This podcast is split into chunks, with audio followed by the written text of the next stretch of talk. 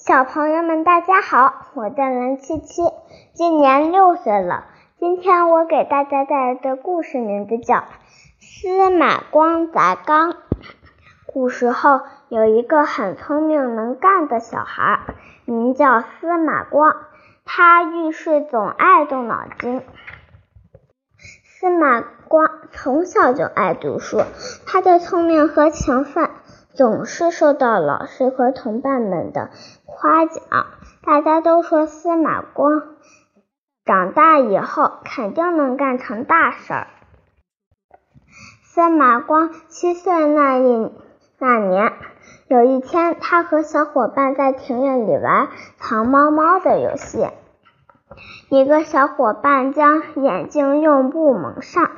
然后大家都开始找地方藏起来，有的藏在树背后，有的藏在假山中，有的有还有的藏在花园中。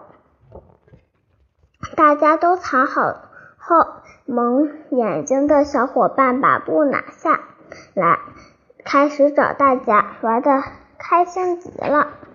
突然。意想不到的事情发生了，只听扑通一声，有个小孩掉进大水缸里了。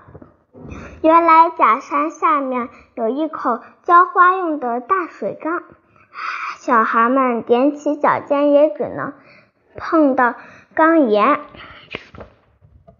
而那个小伙伴只顾着玩，一不小心就从假山上跌进了水缸。小伙伴们看到这种情况都吓呆了，不知道怎么办。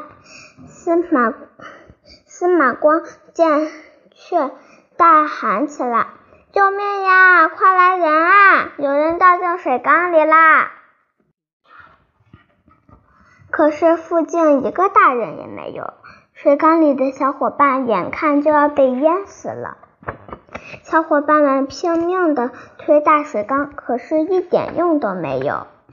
有的小伙伴都被吓哭了。司马光并没有像其他的小伙伴一样手忙脚乱，他很快就想出了一个好办法。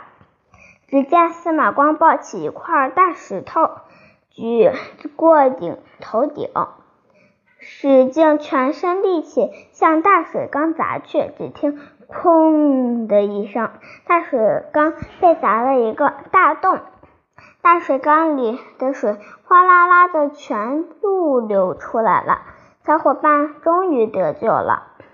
司马光爱动脑筋，沉危不乱，将小伙伴从大水缸中救出来的故事一下子就传开了，人们都称赞司马光是个既聪明又勇敢的孩子。小朋友们，今天我的故事就讲完了。今天我给大家带来的诗名字叫《古朗月行》，唐·李白。小时不识月，呼作白玉盘。又疑瑶台镜，飞在青云端。小朋友们，再见。